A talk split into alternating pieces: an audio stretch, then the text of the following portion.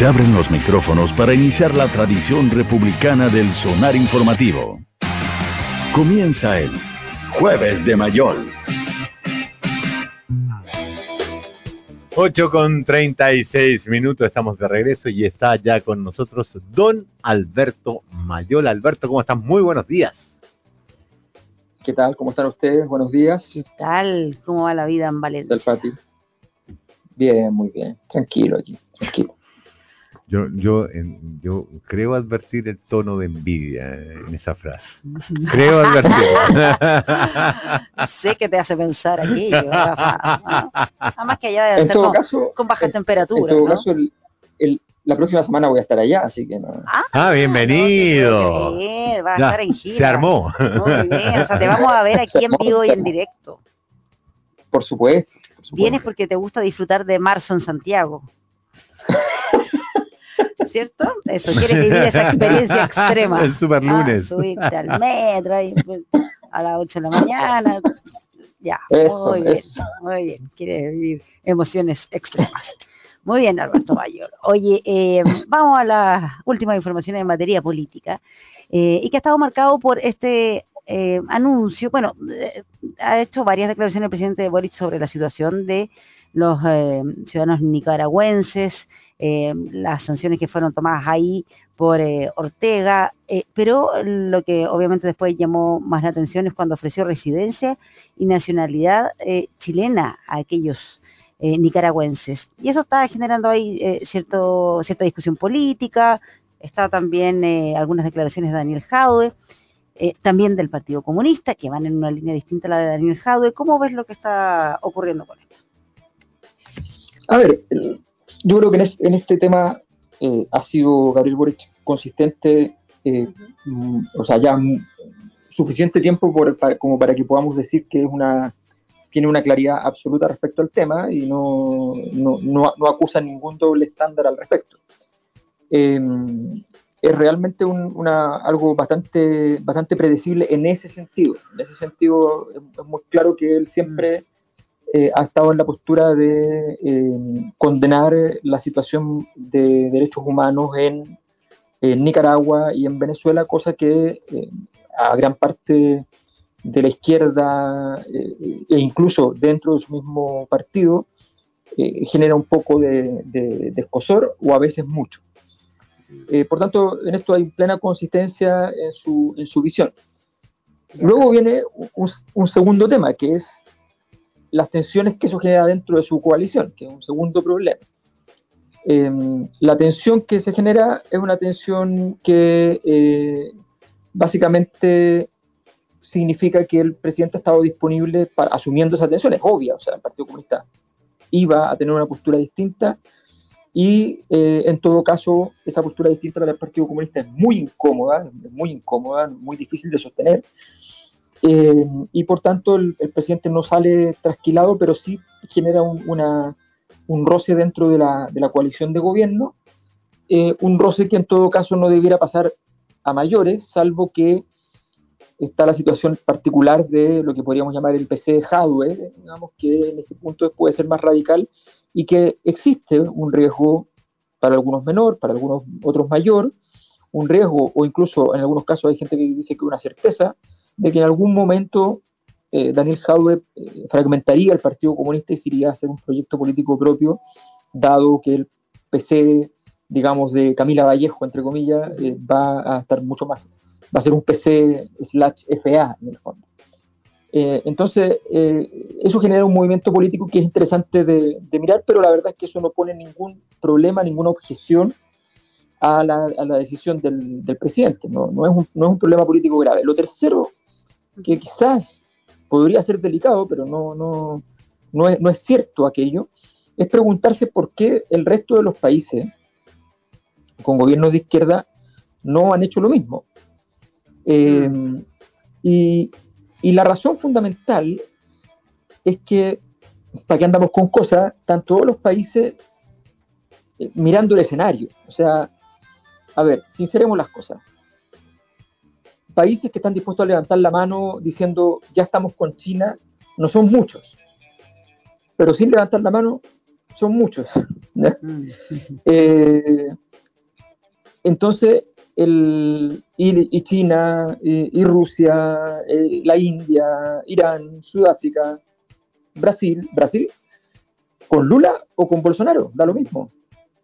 Eh, entonces, entonces es interesante que el, esa, esa, discusión, porque es una discusión geopolítica importante donde en el fondo, al, dar esta, esta señal, eh, se inscribe, y esto es bien importante, se inscribe en una, en una órbita, eh, en el fondo, donde se aleja de la posibilidad de una conversación con China. No cabe ninguna duda que Chile es el país probablemente de América Latina más difícil para, para China, más difícil de los países que son obvias y lógicamente eh, que, hay países que no, no, pueden ser pro-China aunque quisieran, digamos México, por ejemplo.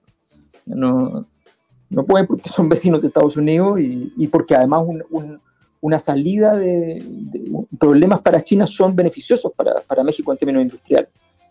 Entonces, entonces claro, no, no, hay, no hay ninguna posibilidad. Pero hay países, el resto de los países más o menos tienen la opción de elegir. Y, hay muchos países que han ido pensando fuertemente en una vinculación con China eh, y ya se ha producido una articulación fuerte. Y Chile no es el caso. De hecho, este gobierno probablemente incluso está más lejos de China que el gobierno anterior, que era un gobierno de derecha. Eh, no, no probablemente, de seguro, está mucho más lejos que, que Sebastián Piñera Gabriel Boric. Entonces, esa, esa discusión es relevante porque significa alinearse con Estados Unidos y eso es complejo también desde el punto de vista del sector político que representa Gabriel Boric, porque ese es una, un, dolor histórico, la, vinculación con Estados Unidos eh, que ha tenido Chile en, en, los últimos años, es como un símbolo también de los 30 años, entonces también es un tema, un tema delicado en ese sentido. Yo creo que ese es como el, escenario general que, que, hay que mirar, eh, que tiene sus pequeñas complejidades, ahora en política interna está muy bien, yo lo creo que lo único que comunicacionalmente habría modificado un poco es, me parece muy bien hacer la oferta de, nacionalidad porque se considera un acto de, derechos humanos, o sea, en el fondo tú ofreces nacionalidad porque no, no es una violación a los derechos humanos dejar a alguien en condición de apátrida. Mm. Y, él lo ofrece y está muy bien. Lo que pasa es que como, como aparentemente ninguno de los beneficiarios lo, lo va a tomar, no queda tan bien. Entonces, en el fondo, habría sido bueno hacerlo en privado y si alguno lo tomaba, eh, en ese caso se, publicitaba. Ahora, mi, pregunta es la siguiente, estando de acuerdo con el hecho de que, de que al final del día, en términos de principio, es lo que hay que hacer, digamos, eh, no, ¿no sería, digamos, más conveniente para estos casos usar Mm, mm, menos Twitter y más eh, las formas tradicionales de comunicación. Y lo digo porque la diplomacia tiene sus propios códigos, entre los cuales Twitter es como el más piñufla de todo.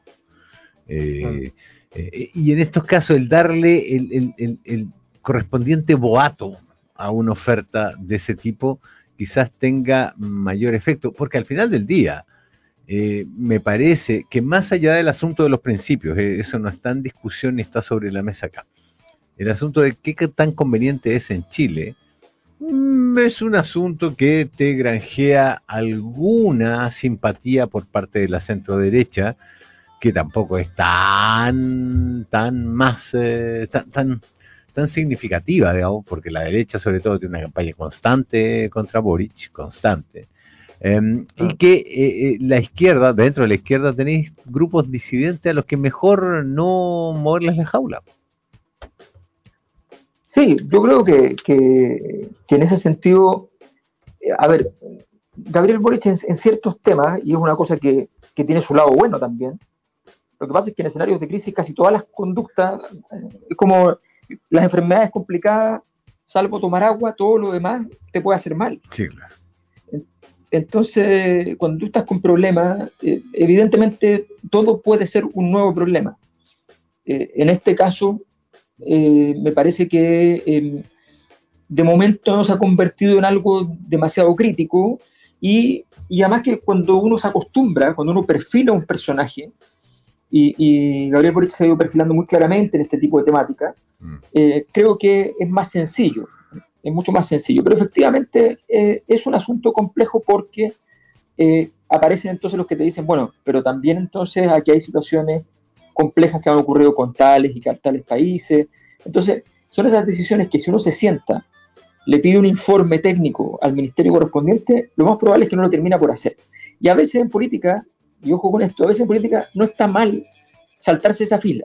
Mm. Lo que pasa es que es bueno tener el listado antes, o sea, igual hay que tenerlo, ¿me entiendes? Saber por qué no lo habrías hecho si hubieses pensado tres veces, igual es importante, aunque lo hagas y asumas el riesgo. Eh, porque es un asunto donde se juegan valores, donde se juegan eh, una, historia política particular, eh, una situación en Nicaragua que se hace en muchos sentidos insostenible, y eso todo es parte del análisis.